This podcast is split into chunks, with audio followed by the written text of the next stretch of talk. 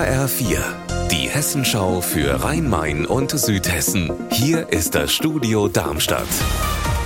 Mit Raphael Stübeck, guten Tag. In Offenbach vor der Stadthalle gab es am Nachmittag eine Kundgebung von Beschäftigten der Post. Sie fordern in der laufenden Tarifrunde satte 15 Prozent mehr Lohn. HR-Reporter Wolfgang Hetfleisch, wie haben Sie diese Forderung begründet? Also zum einen mit der hohen Inflation. Da bleibt ja dann beim realen Einkommen eigentlich gar nicht so wahnsinnig viel übrig. Ein anderes Argument, das ich mehrfach gehört habe, bezieht sich auf die Personalnot, die bei der Post ja herrscht, etwa bei den Zustellern. Da sagen viele hier, wenn die Jobs nicht attraktiver werden, also auch besser bezahlt, dann wird das Unternehmen auch keinen Erfolg dabei haben, das dringend benötigte Personal zu finden. Die Flüchtlingszahlen steigen seit Wochen und das Land Hessen reagiert jetzt darauf und will eine weitere Erstaufnahmeeinrichtung bauen. Sie soll bis März in Bensheim im Kreis Bergstraße entstehen und im ersten Schritt Platz für bis zu 350 Geflüchtete bieten. HR-Reporterin Anna Vogel, was ist da genau geplant?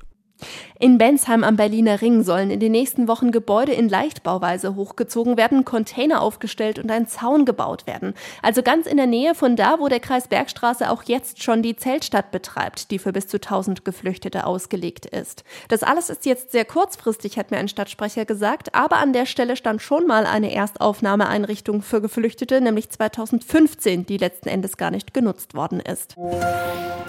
Der Fund einer Frauenleiche am Silvestertag in einem Waldstück bei Biebergmünde Main-Kinzig-Kreis sorgt weiter für Rätsel. Noch immer sind Identität und Todesursache ungeklärt. Die Ermittler prüfen jetzt ungeklärte Vermisstenfälle, darunter der Fall einer 70 Jahre alten Frau, die vergangenen September aus einer Reha-Klinik in Bad Orb spurlos verschwunden ist.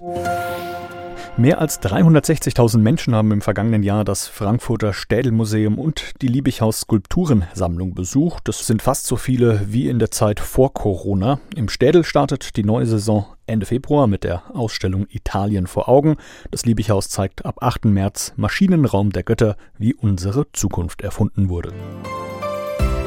Unser Wetter in Rhein-Main und Südhessen. Aktuell melden Egelsbach im Kreis Offenbach 7 Grad und Wehrheim Oberhain im Hochtaunuskreis 6 Grad. Am Abend und in der Nacht ist es stark bewölkt und vereinzelt gibt es noch Schauer, oberhalb von 600 Metern auch Schneefall.